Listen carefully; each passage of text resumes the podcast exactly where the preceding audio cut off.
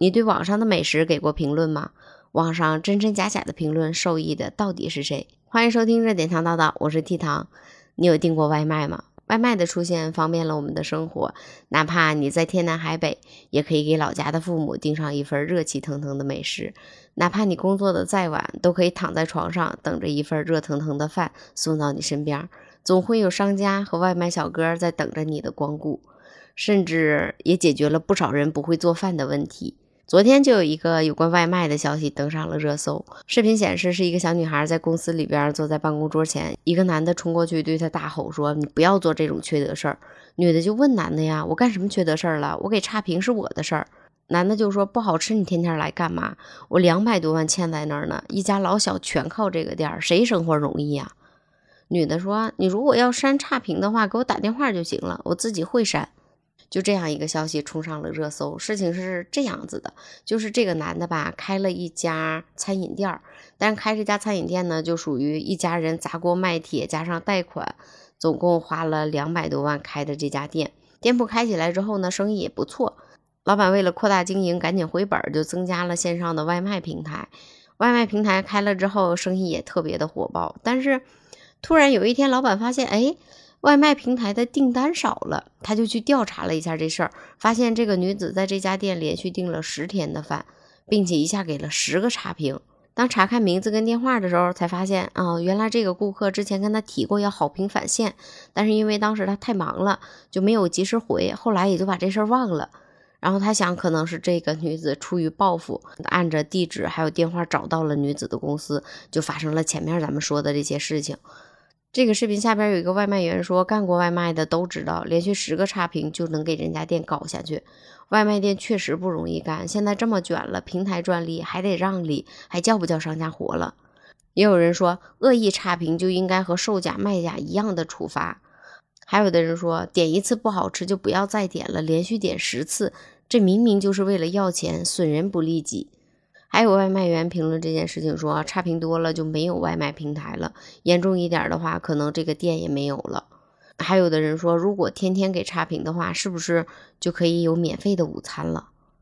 有一位商家感同身受的说，他之前也遇到过这种顾客，吃完饭转身就是一个差评，并且还通过平台要求免单，因为当时他没有同意，后来就又刷了两单差评。他就问：如果这样做生意的话，生意还可以做吗？餐馆还可以开吗？看到这个热搜消息的时候，我就在想，这个女子这这件事情，现在他们同事应该也知道了吧？就像网友说的，不好吃，下次可以不点，但是一次差评就行了，为什么不好吃还要点呢？并且昧着良心的差评，就是为了返现的红包。我们多少次看到成年人的崩溃？我在想，如果老板不是太生气的话，他也不会去女子公司去找他。毕竟是店里边的老顾客，都想维护一下。现在挣钱也不容易。还有，现在一家老小都指着男的这个餐饮店挣钱呢。就像之前《赶羊调》里边有这样一句歌词，说我在家里无可替代，需要出门带回食材，一家老小等着我回来。将心比心，你说如果女子上了特别长时间的班，最后，因为客户的一个恶意差评，公司把他炒了，他下岗了，然后当月的工资也没拿到。你说他当时是什么样的心情呢？更何况他现在还没有背上这两百万的负债。反而我觉得这件事情，女子应该庆幸，毕竟老板背了那么多的外债。如果说脾气不好一点的，上门打一顿都有可能。这个老板还算是比较理智的。他没有做出任何特别过分的举动，只不过是当时特别激动，上面跟女子理论这件事情。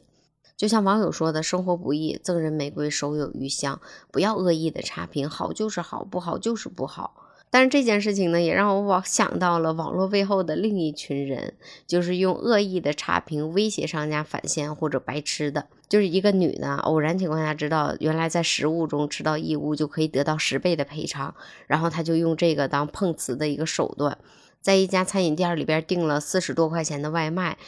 当饭吃到一半的时候，往饭里边放了一根钢丝，并且伪造说自己的嘴也被刮破了。就要求商家十倍的赔偿，商家为了维护正常的经营，最后就退了女子四百四十块钱。女子看，哎，这事儿可以干，也尝到甜头了，又继续的敲诈，据说敲诈了十六次，赔偿金额超过了七千块钱。最后呢，女子也因为敲诈勒索被检察院提起公诉了。这件事情下边呢，有的网友说吃不起就别吃，别祸害人。也有网友说，我也在外卖里边吃到过异物，但是都是和老板和平的沟通解决，最后退款了，以后也再也没有去那家店吃过。还有很多网友表示，之前在外卖里边吃到过各种东西，比如头发、钢丝、铁丝、蟑螂、苍蝇，有的也会和老板协商解决，有的老板会积极主动的进行更换，还有的老板会给予一部分的补偿。也有网友留言说，我吃到的时候就直接挑出去又继续吃了。这件事情，有的网友也表示理解，说毕竟自己在家里边做饭的时候也会吃到头发、小虫子。但是还是希望外卖平台能够多注意一下卫生吧，这样大家吃的才能放心，生意也能越做越好。也有一个商家在下边留言说，如果门店收到了一到两条的差评后，本来稳定的订单可能一下子就会减少百分之十到百分之二十，相当于原来日均五六十单的商家可能会减少五到十个订单，并且想要变回原来的数据的话，还要花将近两倍的时间进行维护。现在很多老板为了生意越做越好，都希望我们给予好评，甚至有的开始在网上做线上的推广宣传，比如抖音、快手、小红书这些，也出现了很多探店的博主，也会推出各种各样的活动。当我们不知道吃什么的时候，也会经常去网上看看，什么各种套餐优惠活动啊，火锅三到四人只要九十九啊，大盘牛羊肉荤素全都有啊，还有烤肉自助五十一位的。然后里边还有螃蟹、大虾等等等等，包括各种各样的海鲜自助，一百多块钱，就是怎么想都觉得我能吃回本，是吧？再加上各种漂亮的视频，还有里边就餐环境也都不错，品种也都齐全，价格呢还合适。但是去了之后就会发现，咦，盘子变小了，或者之前探店博主发的有鱼、有虾、有螃蟹都没有了。甚至有的网友吐槽说，食材缩水，盘子缩水，菜品还不新鲜。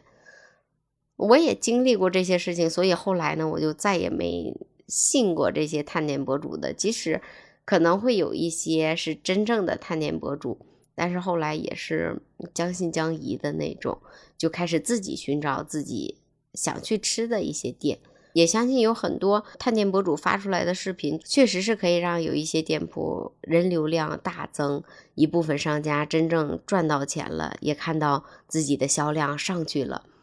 也让更多人知道了他的这家店吧。但是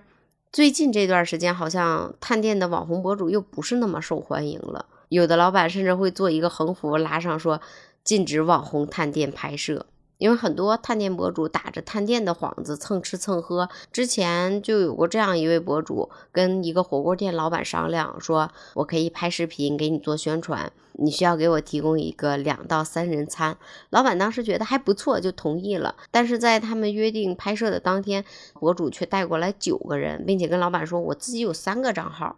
还有的老板就是没有找人做宣传，但是网红自己找到老板说要探店的，吃完饭之后不给钱，还说我粉丝这么多，我给你做宣传了，你还收我钱。还有一些看老板充值多少钱的，如果充值多的话，就会各种夸大的宣传，甚至吹捧；如果充值的少或者不愿意让探店博主探店的话，就会说这家店不好。也有很多主播就是因为夸大了宣传，所以当我们去到那个店铺里边的时候，会觉得有些东西跟主播发出来的不一样，让我们会觉得很失望。甚至我们失望的时候，也会把这股怨气转接到老板的身上，觉得是他故意的虚假宣传。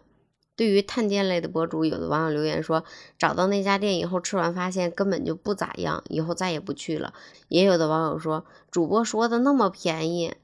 结果进去之后不那样啊，不推荐。也有的网友说，通过探店视频，确实也找到了好多好吃的店铺。还有的人说，去陌生的城市，提前看看探店视频，也可以作为一下参考。对于现在网上探店的评论，还有各种美食的评论，你还相信吗？